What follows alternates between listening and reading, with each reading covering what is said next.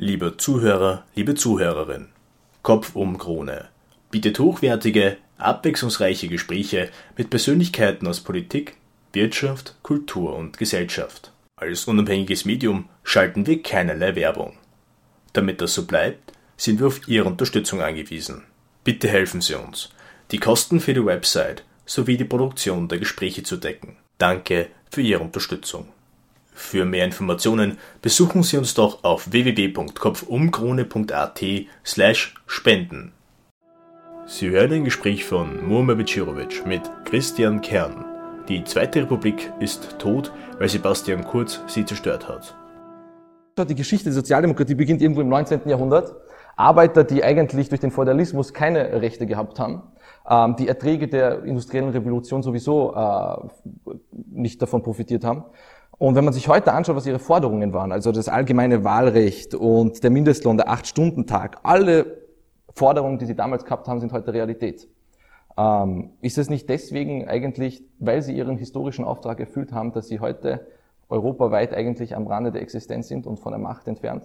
Naja, also erstens einmal muss man sagen, die Forderungen sind Realität, aber die Realität verändert sich. Und äh, das, was an Grundwerten vor 150 Jahren mit den Arbeiterbildungsvereinen begonnen hat, dann seit 130 Jahren im Heinfelder Programm der SPÖ festgeschrieben ist, hat auch noch heute seine Gültigkeit. Es geht um äh, die ewigen Grundwerte der Sozialdemokratie und die anzuwenden auf die Herausforderung der Zeit, das ist die Aufgabe. Jetzt muss man sagen, am Rande der Existenz äh, teile ich so nicht. Es gibt Länder, die natürlich verheerende sozialdemokratische Niederlagen erlebt haben, die Niederlande, Tschechien vielleicht, auch Deutschland schaut im Moment nicht besonders äh, glänzend aus. Aber die Themenstellungen werden zurückkommen, weil äh, Gerechtigkeit ist unser Thema. Und Digitalisierung und künstliche Intelligenz wird zur größten Umverteilungsaktion in der Geschichte der Menschheit werden, wenn sie nicht entsprechend politisch gestaltet wird. Und das ist die Aufgabe, die wir auch in Zukunft haben werden. Wenn man sich aber anschaut, also als Student, wie ich eingangs erwähnt habe, ist Ihnen dieses Buch Realisten oder Verräter in den äh, Schoß gefallen. Also, und da behandelt er eigentlich den Anspruch der Sozialdemokratie und den Konflikt mit der Realität selbst. Und jetzt würde mich interessieren, weil er beschreibt ja eigentlich das dogmatische oder den Wahrheitsanspruch von Ideologien, also als Radikalinski-Getue, ähm, haben Sie es da nicht ziemlich schwierig? Weil von dem Anspruch, was die Sozialdemokratie hat und von dem, was real umsetzbar ist, Sie erwähnen ja äh, des Öfteren die Großkonzerne, äh, die werden Sie in Österreich schwer erwischen. Ja, aber das ist ja immer äh, sozusagen unser Schicksal gewesen, dass es immer zwei Strömungen gegeben hat. Eine sehr fundamentalistische, pardon, sehr fundamentalistische, sehr grundsätzlich orientierte und eine, die sich stärker am Machbaren orientiert hat. Das hat ja der Günther Nenning damals in dem Realisten- oder Verräterbuch beschrieben. Das geht aber zurück in Wahrheit äh, auf den Streit, den sogenannten Revisionismusstreit zwischen Eduard Bernstein und Viktor Adler, dem Parteigründer, die sich auch über die Methoden den Kopf zerbrochen haben. Und ich mache mir da gar keine Sorgen, weil äh, was wir erleben, ist, unsere Gesellschaft verändert sich. Und eines der ganz großen Themen ist, wie organisieren wir den Zusammenhalt? Das war früher viel einfacher. Der Helmut Schmidt hat von einer nivellierenden Mittelstandsgesellschaft gesprochen. Ähm, heute differenzieren sich die Milieus immer weiter auseinander. Und weil Sie sagen, der Acht-Stunden-Tag ist Realität geworden, aber was heißt das jetzt für einen Einzelpersonenunternehmer? Oder was heißt das jetzt für ein KMU? Und wir haben über 300.000 Einzelpersonenunternehmen. Für die gelten ganz andere Realitäten. Und unser Ziel muss es sein, die Idee, die Menschen zu schützen vor den Fairnissen der Globalisierung und der Technologieentwicklung, aber gleichzeitig auch die Chancen nützen zu können. Und ähm, ich bin davon überzeugt, dass grundlegende Antworten daraus nur aus der progressiven Ecke kommen können. Mhm. Weil der Konservative an sich ist ja jemand, der sozusagen mit Fortschritt so seinen Kummer hat. Oder der die neuen Gegebenheiten einfach äh, akzeptiert. Und, und kraftlos dahin sinkt und sagt, da kann man halt nichts machen. Nein, das ist nicht, das ist nicht unser Weg. Die aber, Sozialdemokraten leben von der Unzufriedenheit von den Verhältnissen. Ja, genau. Aber, und das Problem ist ja, dass, äh, deshalb sind auch Sozialdemokraten immer besonders kritisch, solange nicht der Himmel auf Erden realisiert mhm. ist, sagen alle Paar, dem die Versprechen nicht erfüllt. Genau. Und da sitzen wir auch schon beim nächsten Punkt. Äh, und zwar jedes Mal, wenn die Sozialdemokratie in der Regierung ist, trotz dessen, dass sie viel erreicht, sagt sie, wir haben gar nichts erreicht. Das ich meine, wenn ich mich jetzt zurückerinnere, da sitzt der letzte Parteivorsitzende, der war acht Jahre an der Macht, länger als es ein Bundeskanzler Schüssel mhm. war und der galt schon als gewiefter Typ.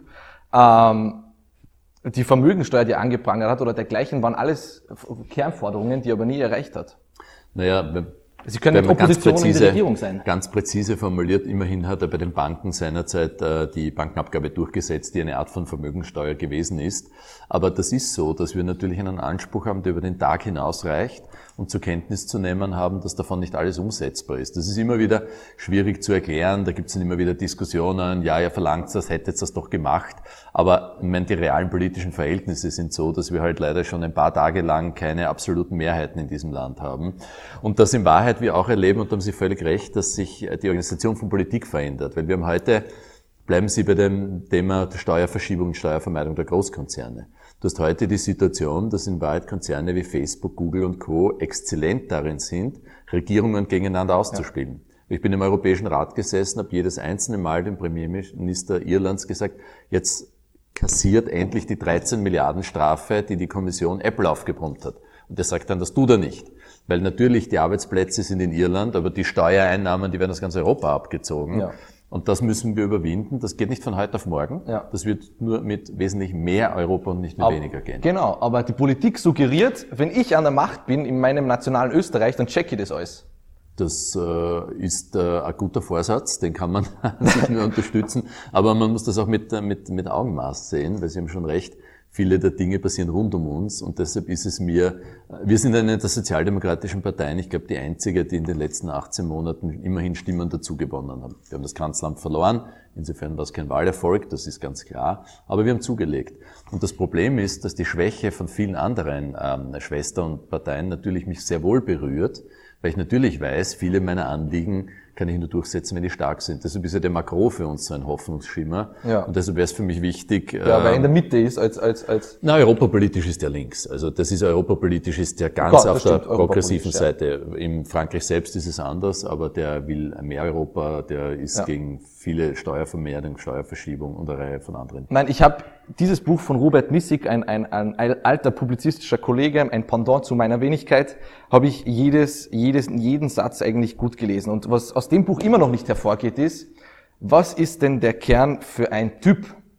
Und haben Sie eigentlich ja, im Erwachsenenalter jemals was für Ideologien übrig gehabt? Versuchen wir es mal so. Na, für, äh, fürs Grundsätzliche habe ich sehr viel übergehabt, weil meine Einschätzung ist, du musst verstehen, äh, wie sich die Punkte auf einem Spielfeld verbinden.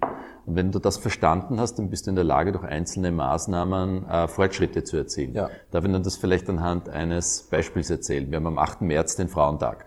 Und wir wissen, wir reden seit 30 Jahren oder noch länger, noch länger, äh, über die Gleichberechtigung der Frauen. So, als ich Bundeskanzler geworden bin, habe ich gesagt, na gut, jetzt kann ich weiter Sonntagsreden halten am Frauentag mhm. oder ich schaue mir die konkreten Fälle der Diskriminierung an. Zum Beispiel, wenn in Pflegefällen äh, die Familie pflegen muss, trifft's die Frauen. Die können dann im Berufsleben nicht mehr teilnehmen. Die haben die doppelte Last. Äh, Kinderbetreuung, ob es uns passt oder nicht, trifft im hohen Ausmaß die Frauen. Und deshalb haben wir die Ganztagsschulen entwickelt, äh, finanziert übrigens aus der Bankenabgabe. Deshalb haben wir den Pflegeregress beendet. Deshalb haben wir uns auch dafür eingesetzt, dass die Mindestlöhne auf 1500 Euro steigen, ja. weil Frauen von den 300.000 Betroffenen sind 200.000 Frauen. Stimmt. Das heißt, die Wahrheit liegt immer im Konkreten. Das ist die Antwort. Wenn Sie jetzt jemand suchen, der mit Blink Blink durch die Gegend läuft und das Nummerngirl der Politik irgendwie anzeigt, was gerade passiert, bin ich der Falsche. Diese Form des Framings heißt das heutzutage. Ja. Ähm, das ist, äh, ich weiß nicht, das, das bringt einen übers Herz, weil ich nehme meine Gesprächspartner ernst und respektiere ihre Intellektualität. Ich behandle sie ungern wie Kinder. Es ist schwierig. Ähm, das ist wirklich wahr. Schöner Satz. Jetzt sind Sie am Rande, des, jetzt wandeln Sie auf den Spuren Fred Silberts. Ja, also äh, es ist also kompliziert. Pass es auf. Absolut. Den haben Sie nachher nicht mehr ernst genommen, obwohl der völlig, es war ein weiser Satz. Es ist wirklich verdammt kompliziert. Aber schwierig im Hinblick auf Sie. Ich weiß nicht, ähm, ich meine, aus dem Buch zitiere ich mal, ich sehe mich nicht als Marktliberalen, aber auch nicht als Staatsinterventionisten. Was ich versuchen möchte, ist mich nicht so sehr an zwei äußeren Punkten zu orientieren. Grob gesagt, einerseits Blair oder Schröder, Andererseits Tsipras oder Corbyn. Ich denke, wir müssen einen Weg dazwischen gehen. Ähm, Herr Altbundeskanzler, was zum Teufel ist der Zwischenweg? Ähm, Sie sind ja auch äh, sehr akademisch gebildet, aber äh, Mariana Mazzucato ist immer meine Antwort. Der hat ein hochinteressantes äh, Konzept entwickelt. Aber nein, Spaß beiseite.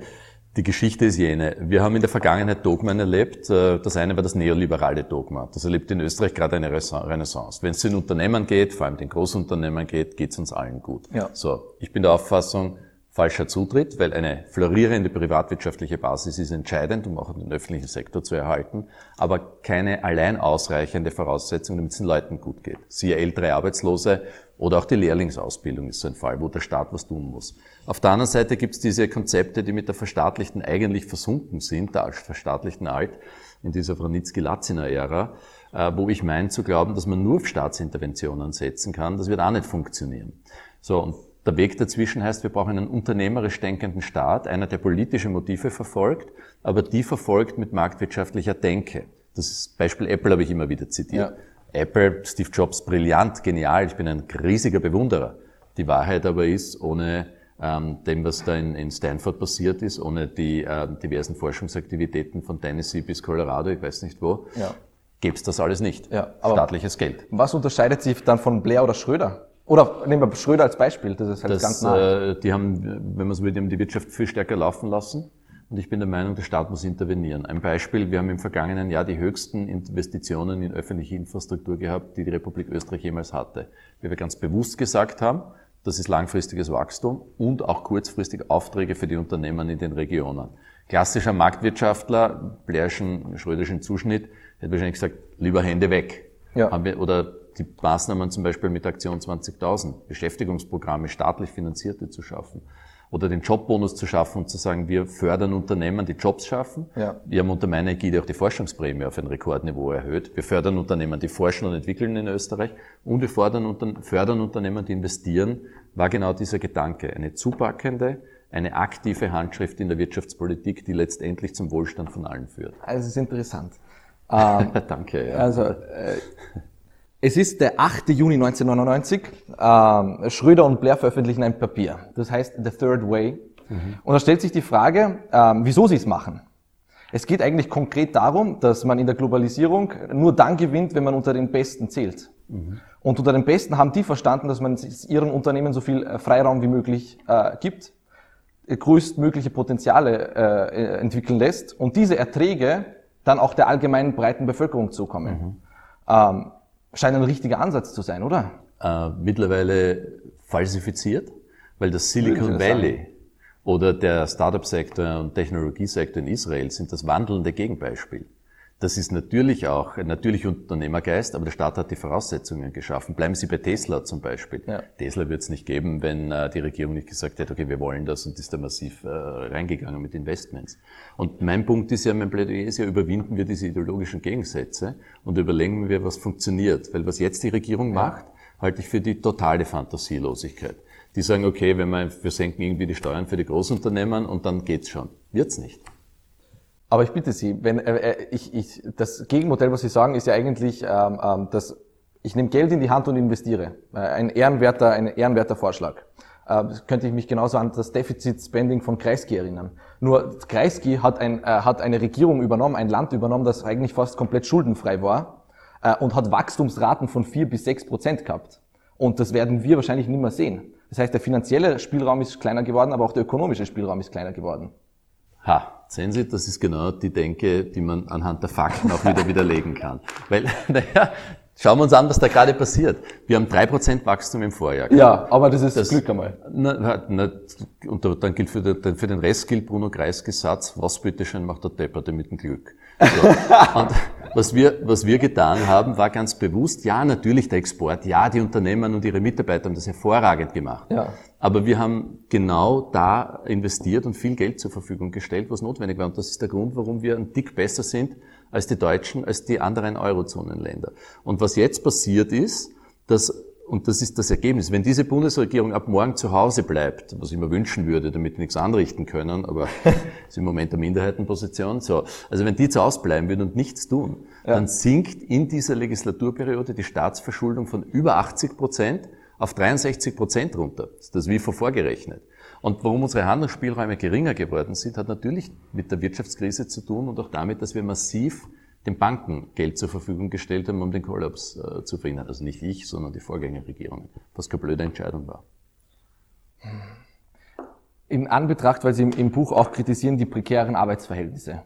Ähm, sagen wir, ich meine, keiner freut sich über die prekären Arbeitsverhältnisse. Ich glaube, keiner, der, der, der ein bisschen bei Verstand ist. Nur Sie nennen Sie mir die Alternative. Sie hören sich manchmal an wie ein Schröderianer, indem Sie sagen, wie Wolfgang Clement, äh, also wirtschaftsliberaler Sozialdemokrat eigentlich. Grässliche Vorbilder. Arbeit subventionieren und nicht Arbeitslosigkeit. Der hätte genauso von Wolfgang Clement kommen können. Und manchmal hören sie sich an wie, wie, wie äh, Jeremy Corbyn, der die Leute an die Kandare, äh, der die Unternehmen an die Kandare nehmen will. Also die Parallelen müssen Sie mir näher erklären. In dem Fall, worauf ich hinaus will, ist, es ist schlicht, glaube ich, es ist eine These, äh, nicht umsetzbar. Jeder wird die prekären Arbeitsverhältnisse abschaffen wollen. Nur wenn ich sage, ich will einen Mindestlohn von 30 Euro die Stunde, ist eine nette Idee, aber dann weiß ich, dass mir Jobs wegfallen werden. Und was subventioniere, was subventioniere ich in dem Fall? Arbeit oder Arbeitslosigkeit? Das ist genauso das schröderische Modell. Na, aber die prekären Arbeitsverhältnisse kommen ja unterschiedlich daher. Also erstens einmal bin ich der Meinung, die Mindestlöhne zu erhöhen ist in jedem Fall die richtige Maßnahme. Und das ist ja in Großbritannien passiert unter einer konservativen Regierung. Ja. Das ist in Deutschland passiert unter der Merkel so Merkel-SPD-Regierung. Dann hat man gesagt, okay, die Wirtschaft wird zusammenbrechen. Das können wir uns alles nicht leisten. Was ist ja. das Ergebnis? Zwei Länder, die auf einem sensationellen Wachstumskurs sind. Es hat überhaupt keinen Rückschlag gegeben, aber die Leute werden fair bezahlt für ihre Arbeit. Klassisches sozialdemokratisches Thema. Aber die wirkliche Prekarisierung passiert ja in den Teilzeitarbeitsverhältnissen und in der unfreiwilligen Selbstständigkeit, die du heute hast. Weil da haben wir mittlerweile, wenn du das zusammenrechnest, kommst du auf über eine Million Arbeitnehmer. Ja. Und meine Sorge bei denen ist, äh, dass die nicht nur ihren Kindern keinen Urlaub zahlen können oder sich Probleme, Probleme haben, ihren Lebensalltag zu bestreiten, sondern das sind ja dann Karrieren, die bis zur Pension in Altersarmut münden. Ja. Und das wird die Riesenherausforderung unserer Gesellschaft, weil wir haben da jetzt ein, fast ein Drittel ja. Äh, unserer Erwerbstätigen, die in solche Probleme geraten. Ich meine, Herr Kern, ich halte Sie ja für einen Menschen, der mit einem nüchternen Tatsachen sind. Aber wenn Sie sich alle Fakten anschauen, auch 2050, dass ein Drittel der Österreicher über 60 Jahre alt werden, ähm, davon von, von, ich meine, wie, wie, wie wollen Sie das bewerkstelligen, bei allem Respekt?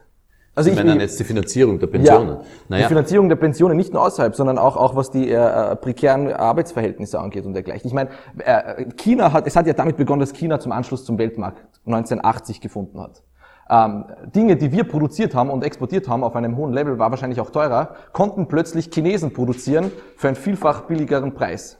Dass wir unter Druck kommen, unsere Volkswirtschaft unter Druck, ist gar keine Frage. Aber deshalb müssen wir sie modernisieren. Deshalb ja, müssen wir in Forschung und Entwicklung gehen. Deshalb war ja ich der, der die Forschungsprämie erhöht hat, damit Unternehmen wie Infineon ihre Mikrochips in Österreich entwickeln und eben nicht irgendwo. Aber ich, bitte, aber ich bitte Sie, der Grundsatztenor doch ist doch derzeit, wir müssen den Reichen was wegnehmen.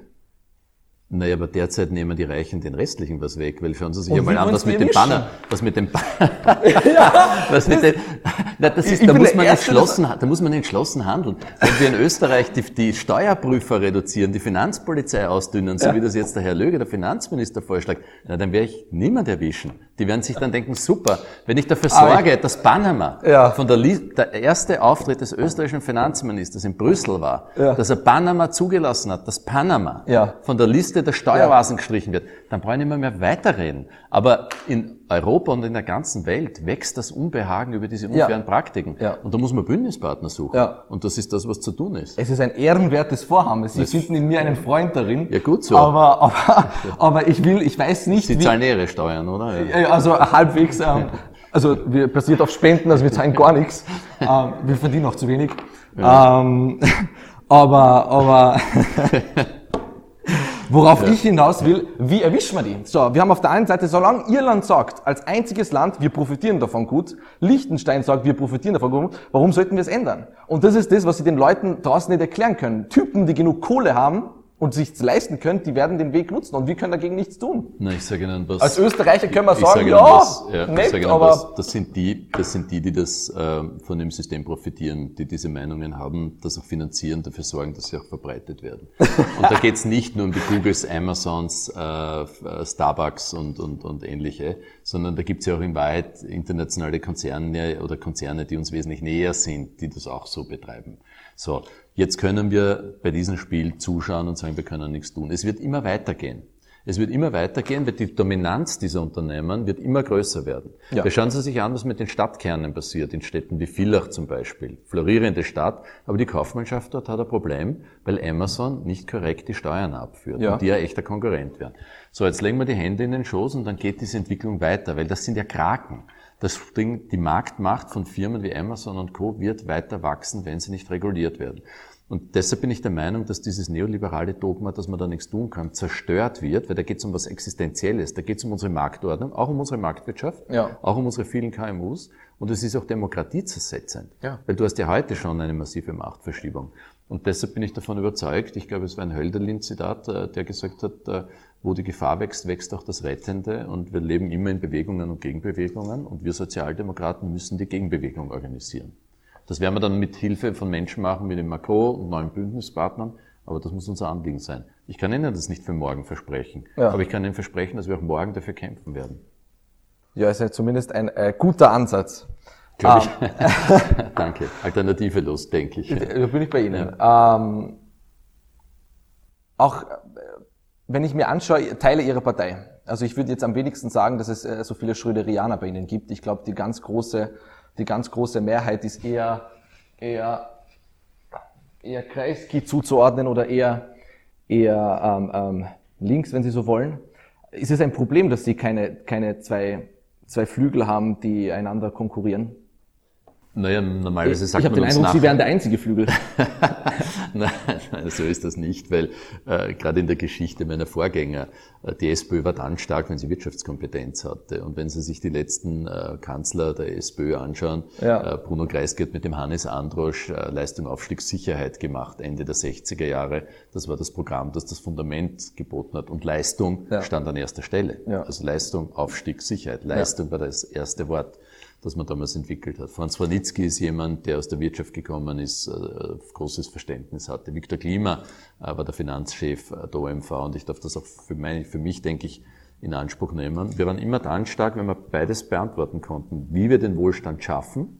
Und wie wir ihn gerecht verteilen. Wenn wir uns nur darauf konzentrieren, nur auf die Verteilungsfrage, ja. dann funktioniert das nicht. Ja, überzeugen Sie mal eine Partei davon. Na, die sind die folgen da. Ja, ja. Sicher, aber, aber wir, Wenn Sie sagen. Wir sind die einzige Partei mit Wirtschaftskompetenz. Ich meine, schauen Sie sich doch an, äh, wie man, na, geht bitte, in der also, ÖVP, die Kammerbürokraten, die die Wirtschaftskompetenz dort repräsentieren, na super. Ja, aber, aber also, ich meine, ich, also, und, bei der, und bei der FPÖ, da kriege ich überhaupt eine Lachattacke. da bin ich dabei. Ähm, ähm, ja. wo, wo, worauf ich hinaus will, ist eher, ähm, 2050 die Pensionen beispielsweise zu finanzieren, wird es wahrscheinlich nötig sein, dass wir kürzen müssen. Ähm, es wird nötig sein, um das Defizit runterzubekommen, zu kürzen. Jeder weiß das. Aber Sie könnten es Ihrer Partei nicht erklären. Wenn Sie morgen den Trigger drücken müssten, würden, würden, würden Sie Ihnen dieses Büro hier abfackeln. Nein. Wie es bei Schröder der Fall war. Also ich das Ding ist, wenn sie morgen an der Macht wären, ja. ich glaube das wirklich, ja. ähm, und sie wirklich Entscheidungen treffen müssten, bei der die eigene Klientel anschneidet, weil so nun mal Allgemeinwohlfortschritt funktioniert, mhm. dass sie, dass sie dann ähm, so enden würden wie jeder andere große Sozialdemokrat. Tony Blair, Schröder, Schmidt, alle. Ja, aber Sie tun so, als ob es äh, eine gesellschaftliche Entwicklung gäbe, die ohne Alternative ist. Und das ist genau der Punkt, wo ich sage, falsch. Lesen Sie die Mazzucato zum Beispiel. Das Am Ende, ich. das Wichtigste für uns ist Wachstum. Ja. Schauen, schauen Sie an, was das Ergebnis ist. Wir haben massiv in Wachstum investiert. Forschung, Entwicklung, Investitionen. Das ja. war ganz wichtig und Jobs. Das war das Credo meiner, meiner Kanzlerschaft. So, das Ergebnis ist, dass die Wirtschaft wächst. Und das weitere Ergebnis ist, dass wir in Wahrheit, diese Bundesregierung schwimmt im Geld. Die haben in Wahrheit mehr Steuereinnahmen, die zahlen über eine Milliarde weniger, eine Milliarde weniger für die Pensionen, als wir noch vor zwei Jahren gedacht haben und zahlen 500 Millionen weniger für die Arbeitslosigkeit. Ja. Das heißt für uns, was immer wir bei den Pensionen machen. Aber wir schießen sieben Milliarden Nein, nein, nein, nein. Ja. Da, da, am Ende ist der Schlüssel der Wohlstand und das ja. Wachstum und die Beschäftigung. Und wenn wir genug Beschäftigung haben, dann zahlen, gehen unsere Beiträge dramatisch runter. Wissen, was das Betreuungsverhältnis zwischen einem Aktiven und einem Pensionisten ist? Habe mir das einmal angeschaut. Wir haben immer gesagt, ein Wahnsinn, die Pensionisten erdrücken die Aktiven. Ja. So. Wir haben jetzt eine Relation, die ist so gut wie in den letzten zehn Jahren nicht zwischen Aktiven, die einen Pensionisten erhalten. Das heißt, diese ganzen Schauermärchen sind nicht eingetreten. Der, die Nachricht vom Untergang der Welt kam doch deutlich zu früh. Und wenn wir es schaffen, in Arbeit zu investieren, Menschen in Jobs zu bringen, ja. in gut bezahlte Jobs, dann ist das die erfolgreichste Strategie, die wir entwickeln können. Und wir können auch noch beruhigt schlafen und ein gutes Gewissen haben.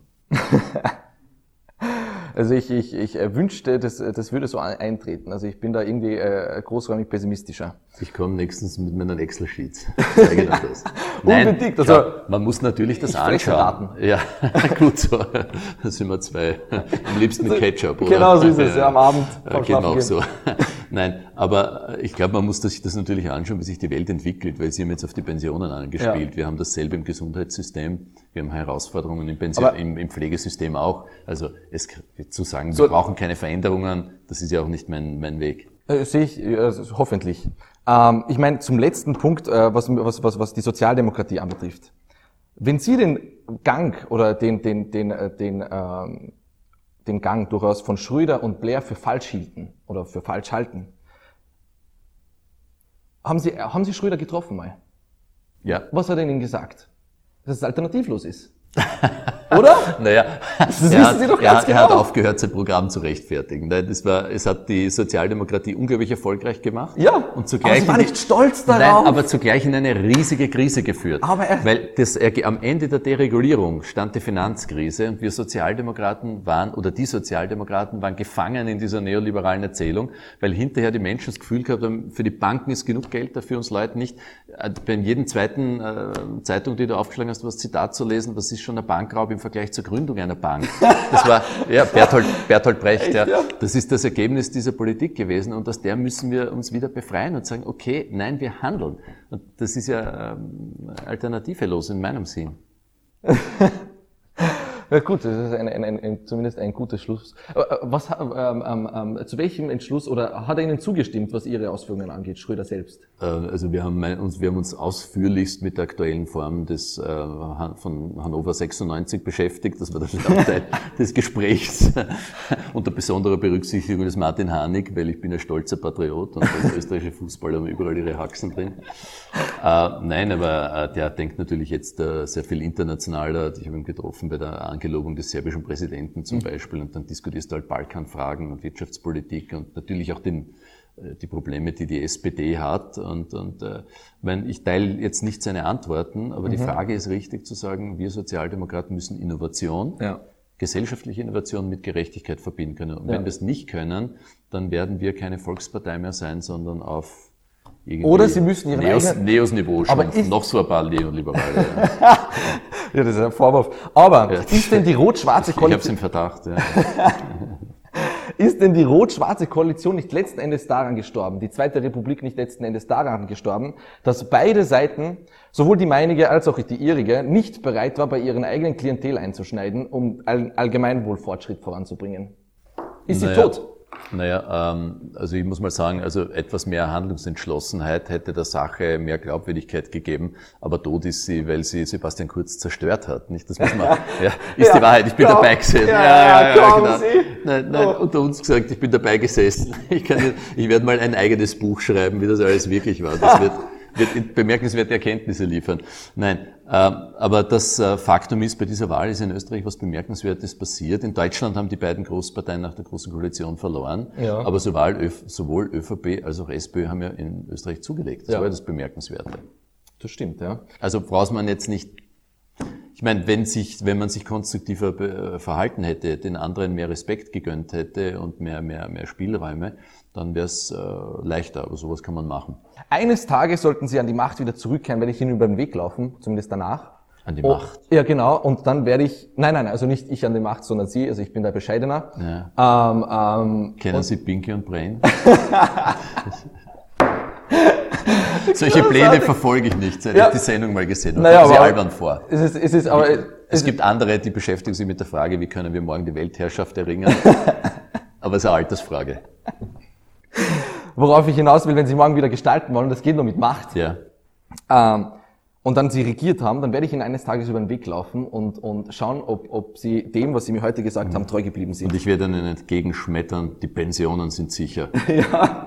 Darauf freue ich mich schon. Das wird eine lustige Konversation. Genau, Letzt- schrecklich wird das. Ja. Letzte zwei Sachen, und zwar zwei persönliche Dinge eher, also gar nichts zu Ihrem. Ich habe Ihren, Ihren Lebenslauf mehrmals studiert. Aus diesem geht ein einzigartiger Werdegang hervor. Ich meine, ähm, aus einem einfachen Elternhaus, Vorstand im Verbund, CEO der ÖBB, Bundeskanzler. Ich meine, viele arbeiten lebenslang auf nur auf dem Vorstandsposten hin, geschweige denn alles drei zu werden.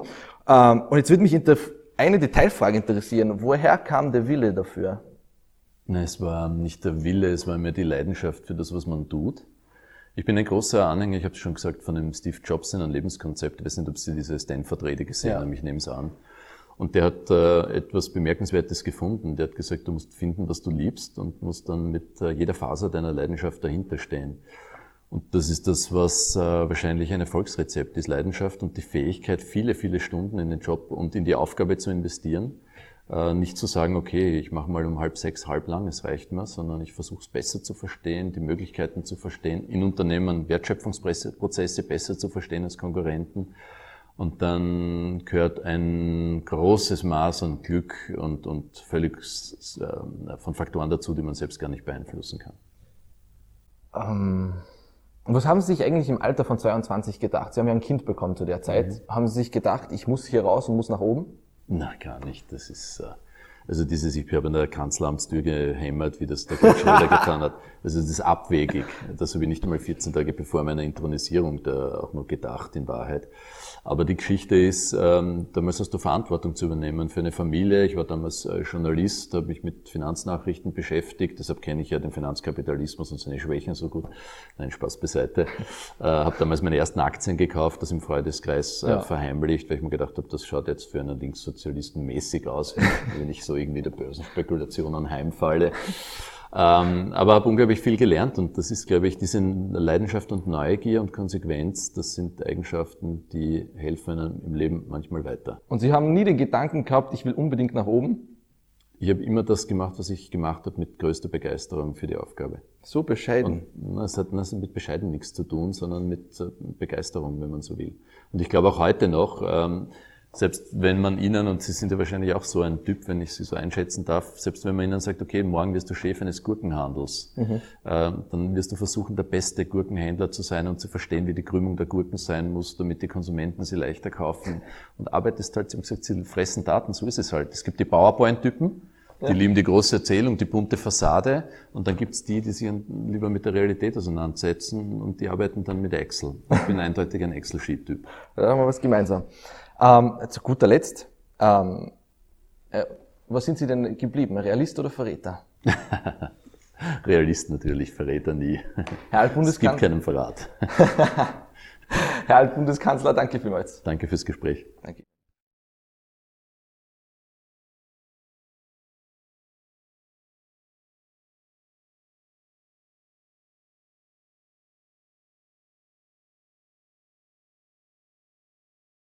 Die eingangs im Intro gespielte Hintergrundmusik ist ein Ausschnitt aus Anthony Dvorak, Neunte Symphonie, Neue Welt, gespielt vom DuPage Symphony Orchestra.